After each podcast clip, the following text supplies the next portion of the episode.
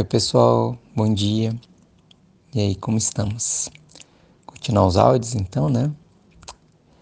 Então, terminei o, o áudio anterior com o poema do Hermógenes, né?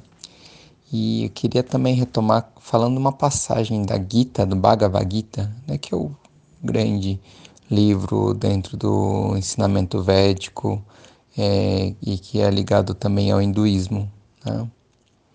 E aí tem um, um, um verso quando é, o Krishna fala de como que é a mente de um sábio, é, que é como se fosse um, que, que, a mente de um sábio é como um oceano que recebe as águas e ele não se altera.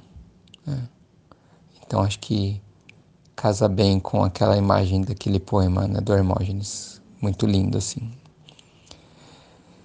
Enfim, e aí, assim, né, já entrando nessa questão do que, que é essa pessoa sábia, né? Enfim, que a gente fala, né? A pessoa tem sabedoria. É, dentro do Bhagavad Gita tem vários versos, né, que tratam sobre isso, o que, que é essa pessoa com esse conhecimento firme, né?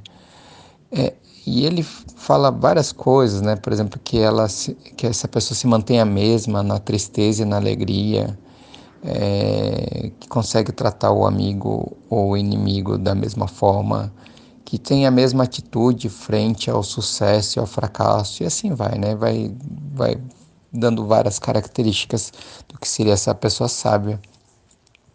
E assim, às vezes a gente olha, nossa, tô tão distante disso e tá tudo certo, gente, assim, sabe? Porque isso é um processo para uma ou mais vidas, né, para quem acredita em reencarnação, sabe? Não é uma coisa que você, que qualquer um de nós é, mortais assim conseguimos de uma hora para outra. Né? Mas tudo isso que venho falando ao longo desses áudios, né, sobre essa questão, assim, a, a respiração, né, duas delas são para para trazer mais essa serenidade para a mente, essa questão de ter de ir atrás de menos informações mas priorizar a qualidade delas, né? Para a gente ter um estudo mais aprofundado, assim, das coisas, né? É, que é diferente de quantidade, né? Quantidade de informação. Talvez a gente, é, nessas pessoas de uma média, assim, estejam lendo né, em termos de número de palavras, muito mais do que há alguns anos atrás, sabe? Mas são muitas informações é, superficiais, informações que, que nem sempre procedem, inclusive, né, várias coisas inventadas e que só geram agitação na mente, não geram um, um conhecimento, né? É, e aí, aquela, aquela questão que eu coloquei de esforço para compreender o outro, a prática de asas, né, daquelas posturas de yoga, desde que não seja pensando para performance, né? Porque esse só vai estar tá alimentando o ego, né? Nada além disso, né?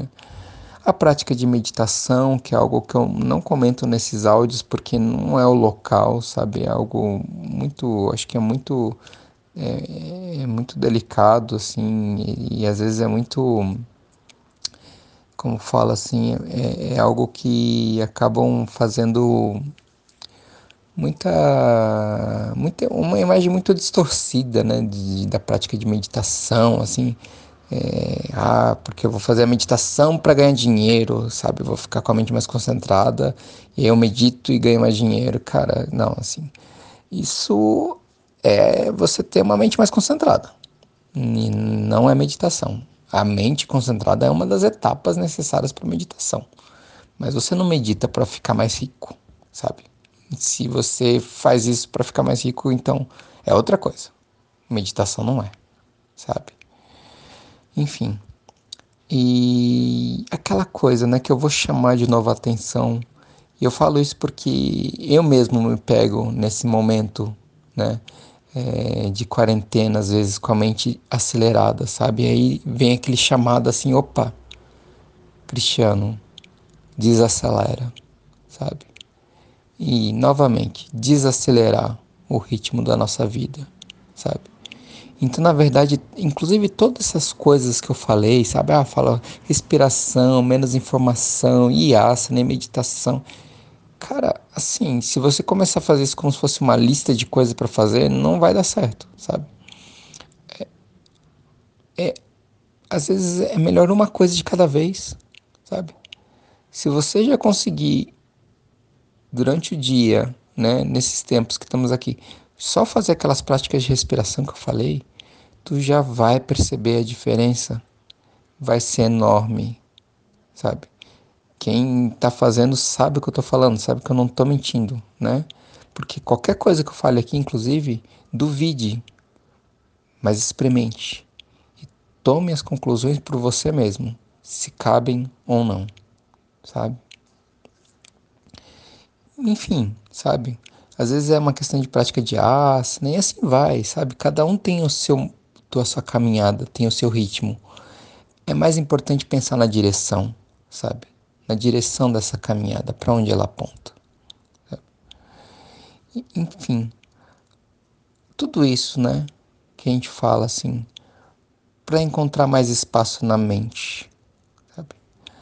No Yoga Sutras do Patanjali, que é o livro que codifica o yoga como a gente conhece né, é, atualmente, é, a definição de yoga lá é Yoga Chitta Vritti Nirodha, que significa o, o yoga é o recolhimento ou o controle dos movimentos, das rotações da mente. Né? Então, o yoga é isso, é essa capacidade de você reger os movimentos da mente de forma que eles você não fique mais escravo deles, mas você seja a pessoa que conduz esses movimentos da mente? E aí você consegue ter essa mente mais espaçada e adquire o que a gente chama de novo samskara, que é uma coisa que eu já comentei nos áudios anteriores. Esse hábito, um novo hábito, uma nova tendência de comportamento, uma tendência de como você e a sua mente costuma agir. E a partir dessa mente mais espaçada, e aí tem uma frase famosa do Albert Einstein, né, o físico, que ele falava que a mente que se abre a uma nova ideia jamais volta ao seu tamanho original. Essa mente mais aberta, mais ampla, ela tem possibilidades infinitas, sabe? é como um recipiente vazio, porque ela está espaçada, entende? E que tudo aceita, tudo aceita. Pense assim, sabe? Nessa questão do espaçamento do conhecimento. Uma imagem aqui de vários vasos, tá? Tem um vaso maior e dentro dele vários vasos menores, sabe? E dentro de cada vaso, um vaso menor dentro dele. Então, vários vasos, né? um dentro do outro, até o menorzinho dos vasos. Aquela pessoa que tem é cheia de si, cheia das suas certezas, sabe? Com é, ignorante mesmo, sabe? Não é a questão de estudo formal, né? É outro tipo de ignorância que eu falo, entendem? É aquela pessoa que, cheia das suas mini certezas, como diria o Cazuza, né? É aquela pessoa que tem aquele vasinho pequenininho ali e o conhecimento dela cabe naquele vasinho, naquele, naquele pequeno vaso. E ela acha que aquele conhecimento já basta, é, é o que precisa, é o que tem de conhecimento no mundo para ser aprendido, sabe? Mas se a pessoa se propõe, propõe a estudar mais, aquele vaso transborda e ela de repente percebe que tem um vaso maior, que está vazio. E ela vai querer encher esse vaso, porque ela não quer ficar com o vaso vazio, se sentindo ignorante e ela enche aquele vaso. E aí de repente esse vaso transborda. E aí ela percebe que tem um vaso ainda maior que está vazio. E ela pensa: eu não quero ser ignorante, eu quero continuar estudando, aprendendo. E ela vai enchendo esse vaso. E assim vai, e assim vai, e assim vai. E o conhecimento se dá dessa forma, entende? É algo sem fim.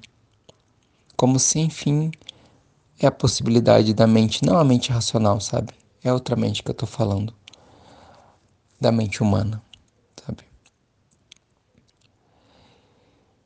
Até que momento assim que isso, né, você por mais que tenha toda uma sabedoria, todo um conhecimento, você ainda percebe que tem todo um vazio, sabe? Você já está transbordando de conhecimento e de sabedoria e você ainda percebe que tem um vazio imenso, sabe? E esse espaço vazio, cada vez mais amplo, é esse silêncio, esse silêncio da mente que tudo aceita, que tudo acolhe e que é capaz de acolher o universo, sabe? Como o oceano lá, sabe? como o oceano que recebe águas dos rios, das tormentas, de tudo mais. E ele aceita tudo, recebe tudo, acolhe tudo e não se altera. É para esse caminho que o yoga aponta. E é a partir dele que a gente pode estar juntos aqui conectados, lidando com esse momento desafiador que a gente está passando. Tá certo? É isso, gente. Grato mais uma vez. Loka Samasta Sukhino Bhavantu.